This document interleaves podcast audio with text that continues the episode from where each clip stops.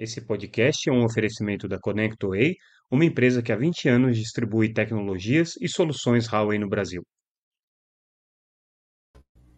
Olá pessoal, tudo bem? Aqui é Samuel Possebon, editor da Teletime. A gente está de volta com mais um Boletim Teletime, o nosso podcast diário com as principais notícias do mercado de telecomunicações. Hoje trazendo o que a Teletime é, apresentou para vocês nessa quinta-feira, dia 7 de dezembro de 2023 é, sendo aí é o nosso último podcast dessa semana. Semana que vem é que a gente retoma, mas algumas coisas interessantes é, foram trazidas pela Teletime para a gente fechar aí esse nosso ciclo semanal de podcasts. Então, primeira notícia importante, já até como um item de agenda para a semana que vem, é, na próxima terça-feira, dia 12, a Anatel vai é, julgar o recurso que foi movido pela Plintron, que é uma empresa é, que está disputando o controle da Surf Telecom é, e que apresenta aí razões bastante contundentes para ter o seu pedido de é, revisão da decisão da agência é, acolhido. Vamos relembrar um pouquinho esse caso? Há cerca de é, três semanas a gente trouxe a notícia de que a Anatel tinha aprovado, é, a, na verdade, tinha negado a, o pedido de anuência prévia para a troca de controle da Surf Telecom.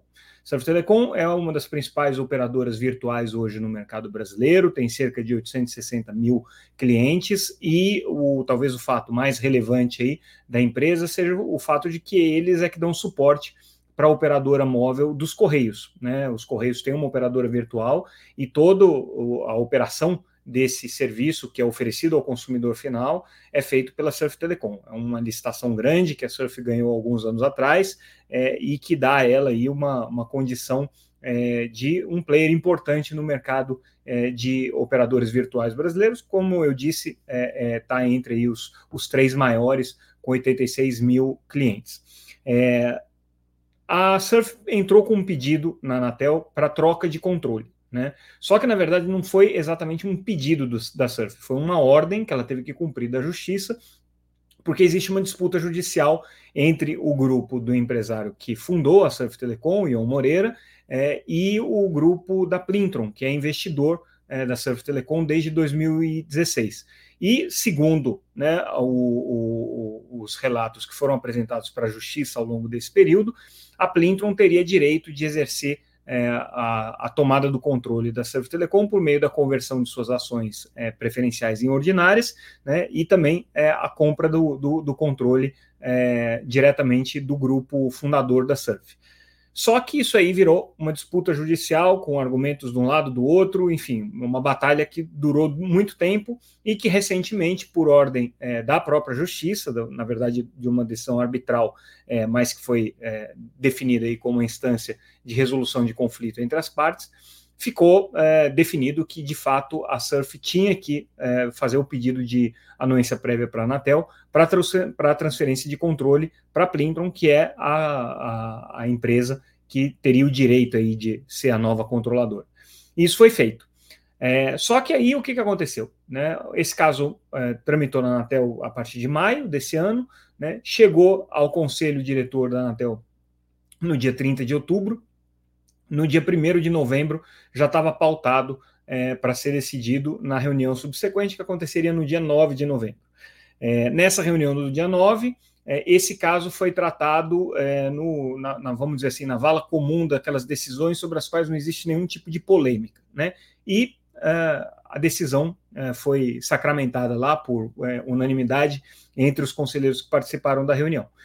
Quando saiu o acórdão, é, dessa decisão é que a gente começou a ter um pouco mais de clareza do que, que aconteceu ali.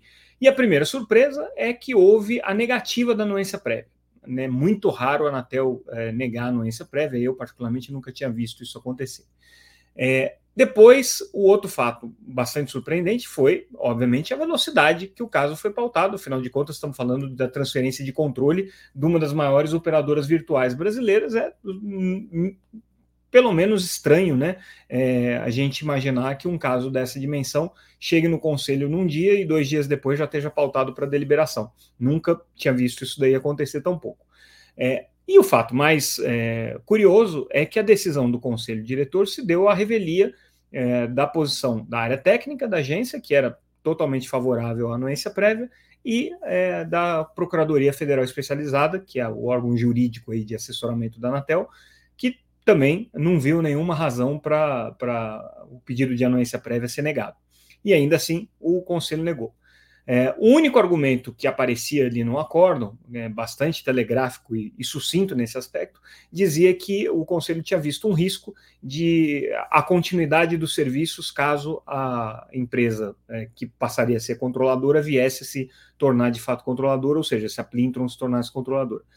Que também é um fato estranho, considerando que a Plintron é uma das maiores operadoras virtuais do mundo, ou atua junto às maiores operadoras virtuais do mundo, é, tem aí ao todo mais de 150 milhões de clientes é, espalhados aí em 30 e tantos países.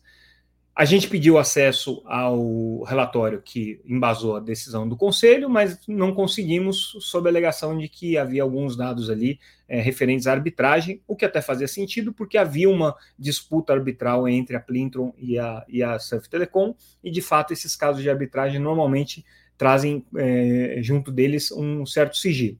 Mas, né, ainda assim, é, a gente pediu e o acesso a esse, a esse documento não nos foi permitido. Aí, hoje, a gente teve acesso ao pedido de reconsideração é, apresentado pela Plintron, Plintron, que é o único documento que está aberto, no caso. Né?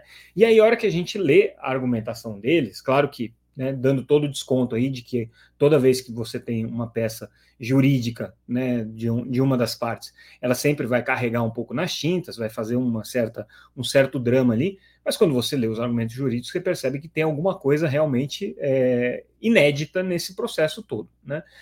Primeiro que a, a Plintron fez esse levantamento que eu intuitivamente já tinha apresentado na, na, na matéria que a gente trouxe, né, de que nunca tinha acontecido isso antes, eles fizeram um levantamento é, detalhado né, das decisões da Anatel de 2016 para cá, em relação à anuência prévia, encontraram uma que foi negada, mas era um caso menor, é, referente a um pedido de é, abertura de capital em bolsa, né, e aí tinha outras razões aí aparentemente envolvidas que fizeram com que a Anatel negasse aquela anuência prévia. Todos os outros, inclusive os mais polêmicos, né, como o caso, por exemplo, da venda da Oi Imóvel, como o caso da, da, da parceria com a Winit, né, e todas as outras é, situações, a venda da Nextel, todas as outras situações extremamente é, é, controvertidas, né, que foram submetidas à Anatel, acabaram sendo aprovadas, eventualmente com condicionantes. Então, eles fizeram esse levantamento, trouxeram esse dado aí. A outra coisa que eles apontam é o seguinte: é, eles não tiveram nenhum direito de defesa com relação aos argumentos que foram levados em consideração pelo conselho diretor porque esses argumentos não foram levados em consideração pela área técnica e pela área jurídica, ou é, não foram considerados relevantes pela área técnica e pela área jurídica, e eles sequer precisaram é, é, se manifestar com relação a esses pontos aqui, até porque parecia que esse não seria um, um elemento considerado na decisão do Conselho, e foi. Segundo, eles não tiveram nenhuma oportunidade de apresentar a defesa ou o ponto de vista deles. E qual que foi o principal argumento aqui que a Anatel é, viu e que levou em consideração, segundo a defesa da Plito? É, o principal argumento foi de que havia uma outra disputa entre é, o, o, grupo Plintron e a Surf Telecom por conta é, de um, um, contrato de fornecimento de serviços né, e, de, e de softwares é, por parte de uma outra subsidiária da Plintron, que é a Plintron Mobility, e nesse outro caso, a alegação é que a Plintron Mobility havia deliberadamente suspendido é, é, o funcionamento desses sistemas, o que teria prejudicado é, a, a, operação da Surf Telecom, é, colocando em risco aí a, a, os serviços. Esse é um outro caso que não tem nada a ver com essa questão da anuência prévia nem com a transferência de controle, que envolve de fato um, um acordo entre é, essa subsidiária da Plintron, a, a Plintron Mobility, e a Surf Telecom é, também houve uma disputa arbitral nesse caso, e também nesse caso a Plintron teve ganho de causa. Né? É, então, é um caso aí que tratava-se de uma disputa comercial, aparentemente, né? É, houve essa interrupção do serviço, é, mas o que a Plintron coloca aí no caso da doença prévia é o seguinte: primeiro que são empresas separadas, uma é Plintron é, é, BR e a outra é essa Plintron Mobility. Então, pelo fato de já serem figuras jurídicas separadas, você não pode tratar como se fosse a mesma coisa, né? É, depois, além de serem figuras jurídicas aqui separadas, diz a argumentação aqui da Plintron, né? É, houve uma decisão judicial favorável né, à, à Plintron Mobility e não ficou constatado nenhum tipo de é, é, abuso de, de, é, posição comercial, é, de, de, ato é, deliberado para prejudicar a Surf Telecom. Pelo menos é o que eles argumentam ali. E por fim, o que eles dizem é o seguinte: se isso tivesse sido um problema né, para a Anatel, é, a Anatel deveria ter sancionado é, a Surf Telecom, porque existe uma prerrogativa, é, aliás, existe um dispositivo no regulamento de serviços de telecomunicações que diz expressamente que nenhuma outorgada pode utilizar contratos com terceiros como argumento para as falhas na prestação do serviço. Então, é, mesmo que você né, eventualmente fique com a sua rede completamente fora do ar, você não pode dizer, como outorgada, como uma empresa regulada pela Anatel, que a culpa disso é dos fornecedores. A culpa vai ser sempre sua. Se você tem alguma questão com os fornecedores, você vai resolver na justiça, vai resolver em outras instâncias, mas não ali. Então, o que eles estão argumentando é o seguinte: olha, foi considerado como um risco, um caso que nem a Anatel viu risco nisso, tanto é que não sancionou é, a Surf Telecom. Né? É, isso já seria também um precedente muito perigoso no ponto de vista, do ponto de vista aqui da Plintron, é, para ser levado em consideração pela Anatel, porque pela primeira vez você vai é, acolher o argumento de que uma falha na prestação do serviço foi causada por um fornecedor e não pela própria é, prestadora que sequer recebeu uma sanção. O que eles dizem ainda, que aí, aí é mais grave, né, é o fato de que o conselho diretor da Anatel não pode ter é, uma, uma discricionariedade para tomar essa decisão, porque essa decisão não cabe é, é, discricionariedade, ou seja, se foram cumpridas as condições objetivas para a concessão da anuência prévia, elas precisam ser dadas, a Anatel não pode escolher para quem ela vai dar ou não vai dar. É, e foi considerado um caso pregresso que nada tem a ver com uma empresa regulada, que aconteceu há mais de três anos e que não tem é, nenhuma vinculação né, é, com, com a, com, a, empresa que está pleiteando o caso. Então seria é, como se a Anatel fosse fazer uma, uma, uma checagem de antecedentes criminais de toda a cadeia de empresas é, que eventualmente é, tem aí um, um, pedido de anuência prévia colocado é, para a Anatel. O que, segundo eles, seria um precedente absolutamente perigoso. E aí o que eles ponderam, né, finalizando a argumentação, que é extensa, tem quase 40 páginas, é que a Anatel, ao fazer isso, está afugentando um investidor estrangeiro, está criando insegurança jurídica, está é, tá agindo contra a, a lei é, de liberdade econômica e né, pode, portanto, né, é, botar em risco é, outras é, é, operações que estejam eventualmente sendo realizadas nesse momento, que venham a ser colocadas diante da Anatel para anuência prévia e criando aí uma certa instabilidade para potenciais investidores. É um caso super polêmico isso daqui, é um caso, no mínimo, estranho, né, que vai merecer aí uma, uma atenção é, redobrada do Conselho, e esse essa novela está marcada aí para ter o seu próximo capítulo na terça-feira, dia 12, que é a última reunião do Conselho Diretor da Anatel. Relator, nesse caso aqui, é o conselheiro Alexandre Freire, vamos ver o que, que vem aí no voto do conselheiro Alexandre. Agora parece que vai ser uma deliberação aberta aí e que a gente vai conseguir entender os argumentos da Anatel do ponto, do ponto de vista mais objetivo, né? É, para ver né, até que ponto esses fatos que foram considerados pelo Conselho Diretor são efetivamente graves e que justificam aí uma, uma negação de uma anuência prévia, que seria um ato quase automático aí, né, num, num, numa situação como essa aqui. Enfim, vamos lá, guardar próximos capítulos aí dessa novela. Outra notícia que a gente traz hoje, balanço anual da Abine com relação ao mercado eletroeletrônico, e é, o fato mais destacado aqui pela Bini foi a queda é, do, do segmento de telecom, principalmente por conta do contrabando de celulares. É, o que a Bini aponta é que você teve uma queda de 20% no mercado de é, handset, de equipamentos de telecom, o que envolve, envolve rede e handsets também. É, a maior parte dessa queda se deve ao problema dos celulares é, clandestinos que estão entrando no Brasil. Esses celulares estão entrando via Paraguai, que faz importação desses equipamentos em condições mais vantajosas, e daí, por contrabando, entram no território brasileiro. É, esses é, celulares são comercializados por marketplaces, e aqui a Bini dá nome e sobrenome, diz que é, principalmente Mercado Livre e Amazon tem se negado a tomar qualquer medida de bloqueio das vendas desses equipamentos que não são homologados pela Anatel ou que, é, sendo homologados, são sabidamente objeto de contrabando. E o que eles colocam aqui é que eles estão buscando o governo, estão indo atrás das autoridades para tentar sensibilizar para essa causa, porque a queda foi muito significativa e o aumento da, da, da do mercado clandestino também. Então, hoje você tem 20% do mercado brasileiro, basicamente, é, na mão de é, é, aparelhos que não estão legalmente é, oferecidos no Brasil, não foram fabricados aqui ou importados regularmente, né?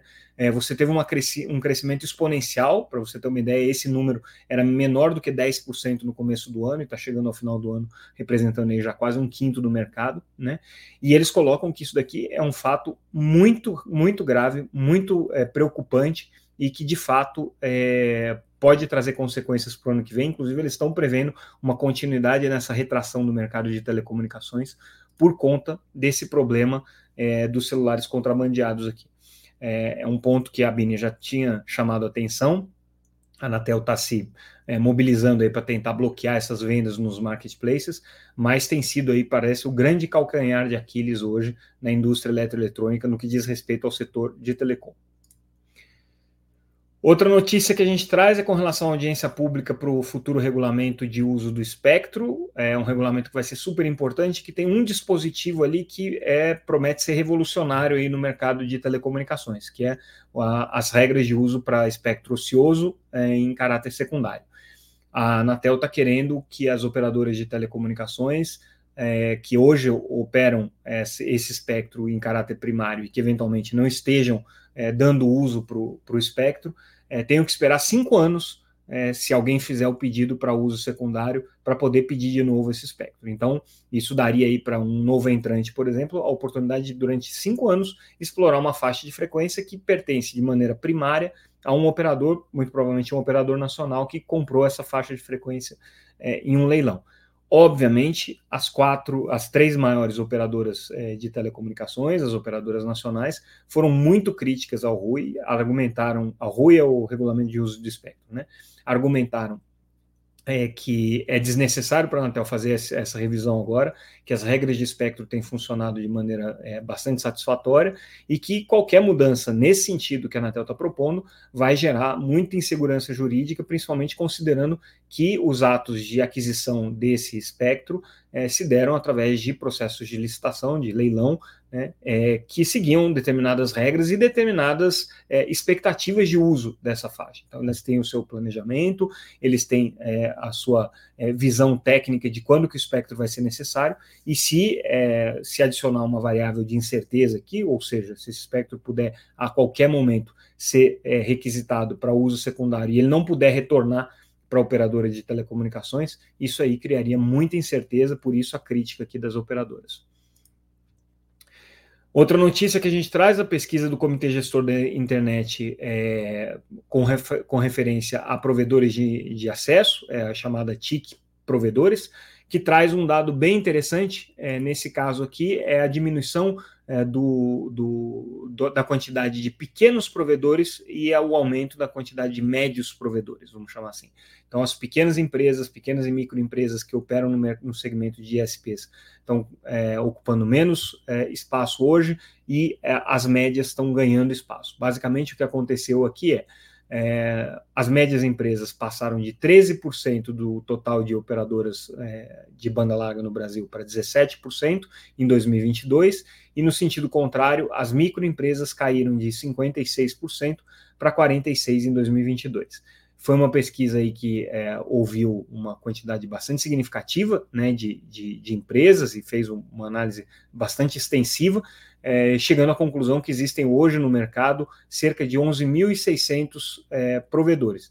A gente sabe que tem mais, tá? Esse número aqui de 11.600 é, que, que foi apontado aqui pelo, pelo pela pesquisa é, TIC Provedores, me parece mais baseada na quantidade de outorgas do que na quantidade de empresas que efetivamente estão operando, tá? Porque outorgas realmente é em torno disso que você tem na Anatel, mais empresas operando, você tem muito mais, e aí a pesquisa teria que ser feita pelos códigos de KNAI junto às, às juntas comerciais aí. Né? Não sei se é assim que é, a pesquisa TIC Provedores trabalhou.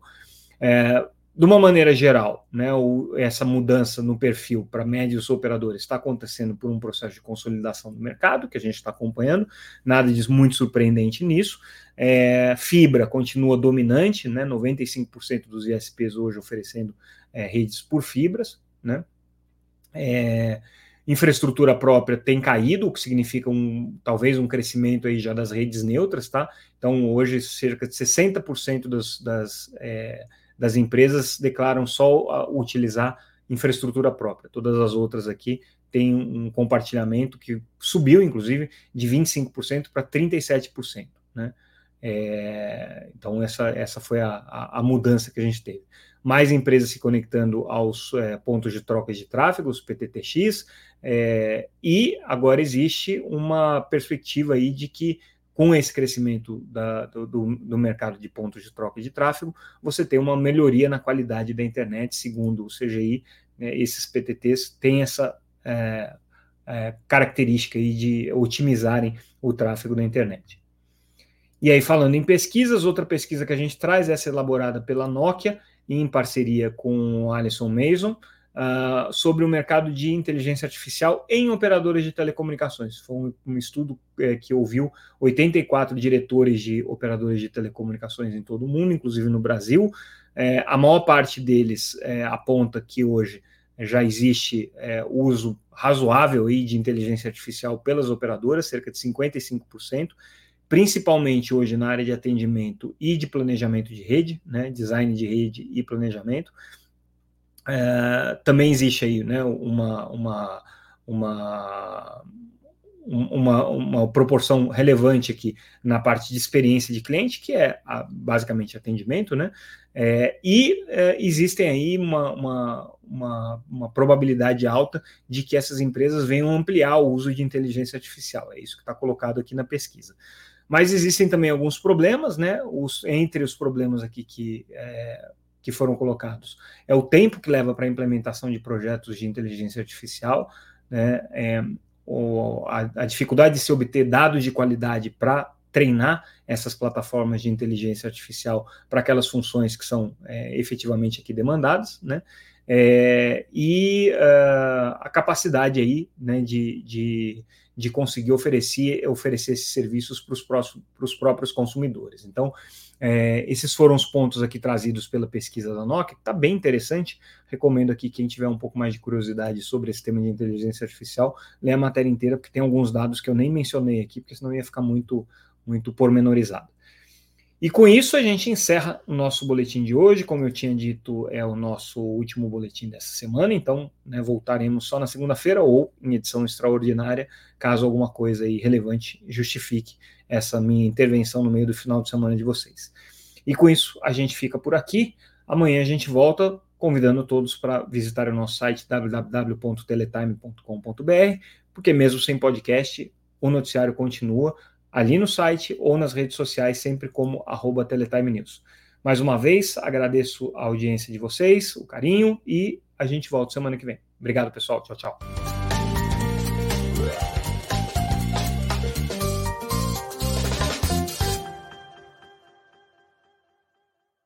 Esse podcast é um oferecimento da ConnectWay, uma empresa que há 20 anos distribui tecnologia